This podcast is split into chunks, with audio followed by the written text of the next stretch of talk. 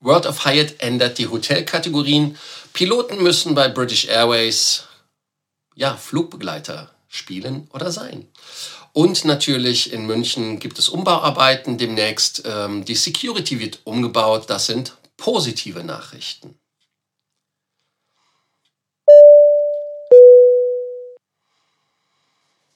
Willkommen zu Frequent Traveler TV Takeoff in der heutigen Folge. Wie immer natürlich den Abonnierbefehl. Abonniert den Kanal, damit ihr keine Folge verpasst, denn ihr wollt doch alles aus der Welt der Aviation, der Punkte, der Meilen und des Status wissen. Wenn ihr das schon gemacht habt, die Glocke an, kommentiert unten und natürlich ein Like für den Beitrag dalassen, damit wir den Algorithmus etwas pimpen können. Die Lage in der Ukraine hat sich verbessert, die Kriegsgefahr ist äh, geschwunden, die Russen haben Truppen abgezogen. Und wie sieht die Lage jetzt im Moment einfach aus? Schauen wir uns das Ganze mal an, was da passiert ist. Natürlich ist es klar, dass die Fluggesellschaften sich, ähm, sich auf der sicheren Seite bewegen wollen, gerade auch nach dem Abschuss. Ich erwähne es nochmal, wo 330 Menschen gestorben sind. MH14 war das von Malaysia Airlines am 17. Juli 2014. Ukraine Airlines oder Ukraine International Airlines haben ihre Flugzeuge zum Beispiel teilweise nach Spanien bringen müssen, weil die, ja, die, ähm, die Kreditgeber oder die Leasinggeber, weil die Versicherungen ausgesprungen sind oder rausgesprungen sind, ähm, die das wollten. Das waren 737-800er. Einige sind auch irgendwie äh, zur Maintenance, zwei Stück oder ich glaube zwei Stück von den ähm, 12 737-800er in Serbien. Ähm, auf jeden Fall hatte man dann eine Art äh, Cash-Segen äh, gegeben vom Staat in äh, der Ukraine, um den Fluggesellschaften eine Art Versicherung zu geben. Und diese Versicherung waren 16,6 äh, Billionen oder Milliarden ist es ja im Deutschen ähm, ukrainische Währung, was äh, 592 Millionen US-Dollar sind oder 560 Millionen Euro, wenn ich es richtig im Kopf habe. Und dies sollte halt als Garantie gelten, damit die äh, Fluggesellschaften wieder reinfliegen können. Denn eine Fluggesellschaft SkyUp konnte nicht nach Hause fliegen mit der 737-800. Die sind ja in Funchal äh, gestartet in Portugal auf Madeira und mussten dann in der ähm, in Chisinau also Moldawien, das Flugzeug landen und die Passagiere mussten mit dem Bus zurückgebracht werden. Das war am 15. Februar. Dann äh, durften die also wirklich nie mehr in den Luftraum einfliegen, so hat es dann die Versicherung gesagt und damit der Leasinggeber. Aber es gibt auch Fluggesellschaften, die neue oder mehr Flüge bringen nach ähm, in die Ukraine. Das ist Air Baltic, die haben äh, Flüge nach Kiew aufgenommen von Riga aus. Äh, dann fliegen sie am 15. am 16. quasi auch heute nochmal 145 Passagiere. Das ist die maximale Anzahl in der 220-300. Und ähm, dann geht es noch von der Baltik andere Flüge, ich glaube bis zum 19. oder sowas. Dann die israelische ähm, Fluggesellschaft ähm, fliegen aufgrund einer Art Rescue Flights, die vom israelischen Auswärtigen Amt äh, gebracht worden sind. Das sind die Fluggesellschaften El Al, Akia und Israel. Das sind 32 Flüge, die da fliegen. Und äh, die Fluggesellschaften sind auch bereit, mehr Flüge zu bringen. Äh, das sind also Evakuierungsflüge, das muss man sich so vorstellen, ähm, wie aus ähm, Neuseeland zum Beispiel während Corona, wo nichts ging. Ja, KLM hat ja die Flüge gestrichen, das hatten wir ja festgestellt. Äh, die Lufthansa hat sich immer noch nicht laut dazu geäußert, außer dass man die Flüge vom Abend auf den Morgenumlauf gebracht hat. Auch British Airways zum Beispiel haben das äh, gemacht, äh, dass man halt keine Crews über abends da lässt. Vueling hat Flüge zum Beispiel von Paris-Orly gestrichen, andere ähm, Flüge sind auch gestrichen worden. Also insofern es ist nicht so viel passiert und ähm, Ukrainian International Airlines fliegt aber ganz normal. Also das ist nochmal von dem bestätigt worden. Also insofern da wieder alles back to normal. Gott sei.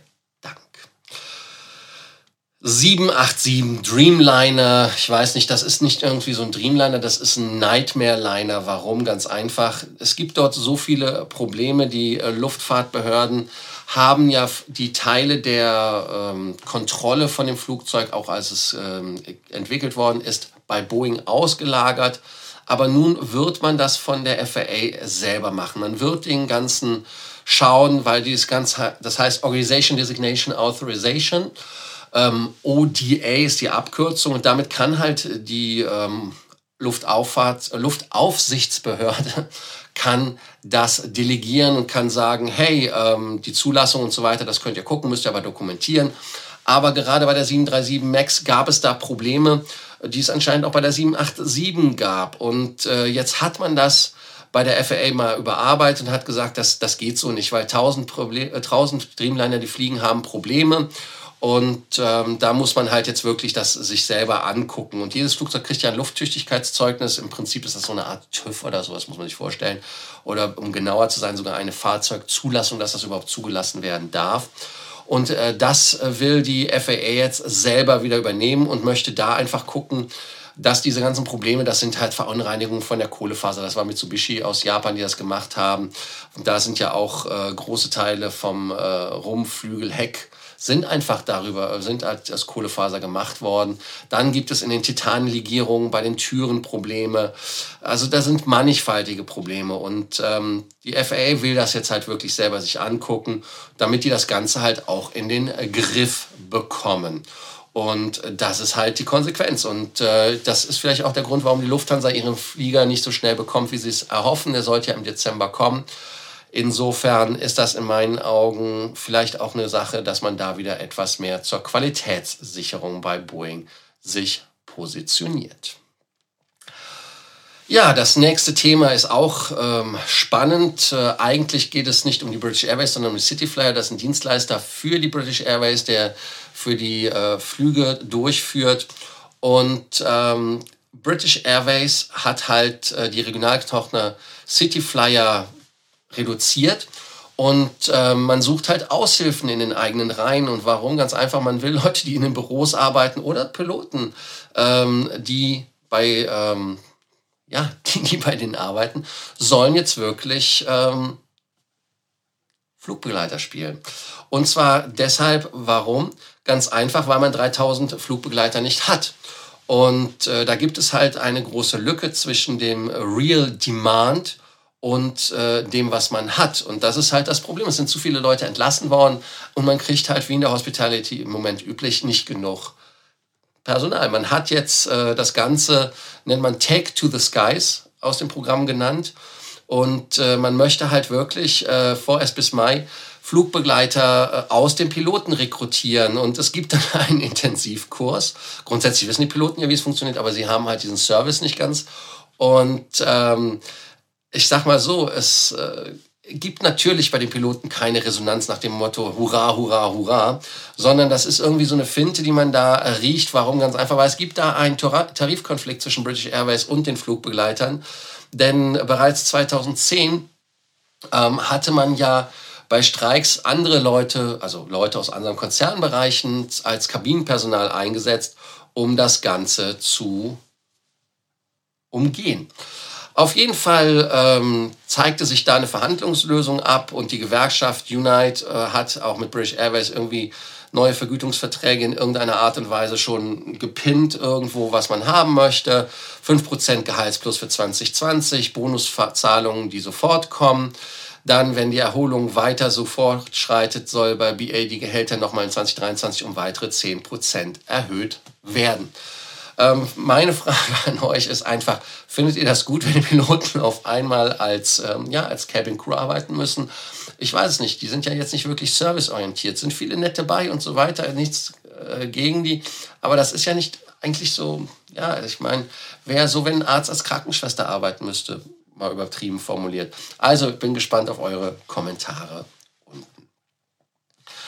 Ein Thema, was äh, ich persönlich sehr positiv finde, ist, äh, man testet ja in München am Terminal 2 die neue Art der Sicherheitskontrolle. Und äh, diese moderne Art zu kontrollieren, das ist halt eine moderne Art mit der CT-Röhre, das kennt ihr aus dem Krankenhaus. Ähm, da ist der Flughafen wirklich ganz weit vorne. Und ich habe auch das Gefühl, dass diese Kontrollstreifen relativ schnell vorwärts gehen. Und man möchte jetzt diese neue Kontrolllinien bauen. Warum muss man die bauen? Ganz einfach deshalb, wenn man diese Technologie zum Einsatz bringt, seht ihr ja, wie viel größer diese Straße, wo man durchgeht, als zu kontrollierender, zu kontrollierender, genau richtig, ähm, das ist natürlich äh, wesentlich äh, breiter und deshalb muss man, um dieselbe Anzahl der Kontrollspuren mit diesem Computertomographen auszustellen, auszustatten, muss man da halt mehr Platz bauen.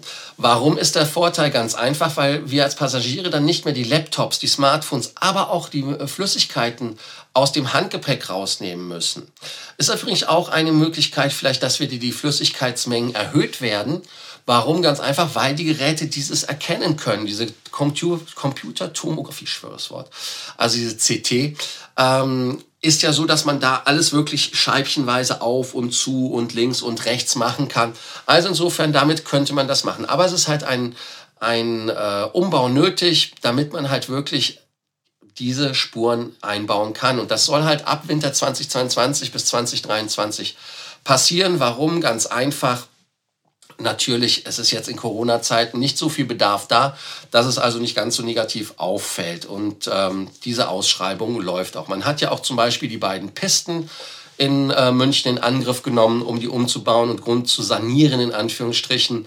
Äh, eine Piste war gesperrt, dann hat man das über die andere Piste abgewickelt. Es wurden auch ähm, Betonteilflächen und Rollwegkreuzungen saniert damit man halt einfach diese Asphaltdecke, die ja doch durchaus durch die Flugzeuge belastet wird, ähm, diese tragende Schicht, dass man da dann halt wirklich ähm, auch neue Kurvenausrundung hat und Asphaltfillets erweitert und äh, das ist halt ab und zu mal nötig. Und äh, die dreimonatige Sanierungsarbeiten der Südpiste äh, war dann auch abge abgearbeitet worden. Man hat äh, Kanalabdeckung, Kabelabdeckung, Markierungsarbeiten durchgeführt, neue Schilder umgesetzt. Also alles Mögliche, was mit Erdarbeiten und Asphaltarbeiten zu tun hatte.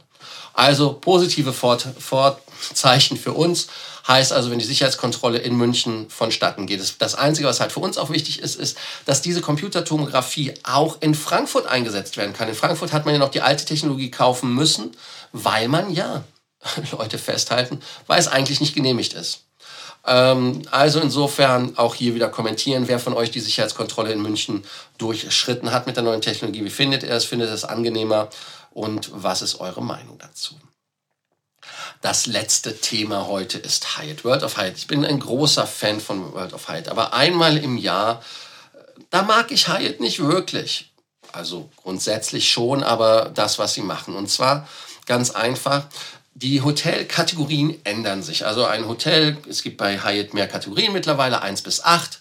Äh, wir wissen, die Voucher gehen nur bis 1 bis 7. Ähm, dann Hotels, die vorher Kategorie 4 waren, sind Kategorie 5, werden also teurer, wenn man Punktemeilen einlösen möchte. Und 146 Hotels werden am 22. März ihre Kategorie wechseln. Es ist natürlich jetzt nicht alles so schlimm, äh, wie man, wie sich das anhört. Warum? Ganz einfach. Ähm, es gibt ja auch Hotels gehen nach unten. Ich werde euch gleich auch ein paar Beispiele nennen. Da sind wir in Deutschland etwas mit Glück beseelt.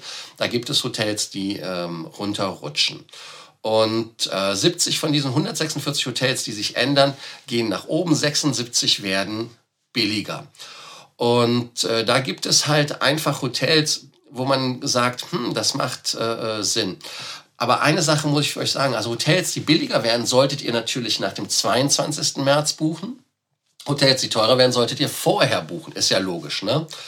Ähm, dann insofern, weil wenn ihr in einem Hotel übernachtet, wo die Punkte hochgehen, werdet ihr nicht nachbelastet, aber ihr werdet im Hotel, wo die Punkte runtergehen, auch nicht kreditiert. Also insofern müsst ihr das dann ändern, dass ihr entweder das Ganze ähm, händisch macht und dann anruft und sagt, ändern und so weiter, oder aber grundsätzlich das dann bucht später.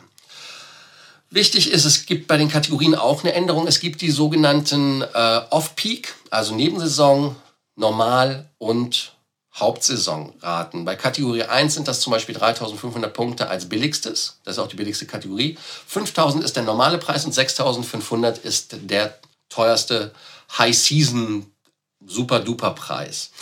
Ähm, das geht dann weiter wie Kategorie 2, 3, 4, 5. Gehen wir einfach mal hoch zu einer Kategorie 7 oder Kategorie 8, was ja die höchste ist. Da kostet die Nacht 40.000 als Standard, 35.000, wenn ihr ein, eine Off-Season nehmt und 45.000, wenn ihr High-Season nehmt. Also insofern, da seht ihr, wie die Sprengung ist. Äh, vom billigsten Hotel in der normalen Rate 5.000, in der teuersten 40.000. Also man könnte rein theoretisch ähm, achtmal in dem billigsten Hotel übernachten, anstatt eine Nacht nur in einem Kategorie 8. Zuerst waren die Kategorie 8 ja auch nur ähm, SLH-Hotels, also das heißt die Hotels, die da von extern dazugekommen sind, um das Ganze ähm, als eine Art nochmal Luxuselement zu nehmen. Aber man hat jetzt halt das auch genutzt, um einige Hotels in diese Kategorie 8 hochzupumpen. Das Alila in Napa Valley, ähm, Ventana Big Sur, ein supergeiles Hotel. Das Anders Maui in Wailea, Hyatt Kyoto, äh, das Park Hyatt, da war ich auch übrigens, sehr schönes Hotel. Park Hyatt Milan, äh, New York, Park Hyatt Niseko, Park Hyatt Paris, viele von euch wollen ja nach Paris. Oder aber das Park Hyatt Sydney, was mit dem Opernblick da ist. Das ist also eine ganz massive Devaluierung. Warum? Man kann doch nicht mal dann den 1 bis 7 Kategorie Voucher nutzen. Man hatte einfach die Punkte, die man latzen muss. Und das ist halt das Problem. Jetzt schauen wir uns das doch einfach mal an für Deutschland. Für Deutschland hatte ich euch das angedroht.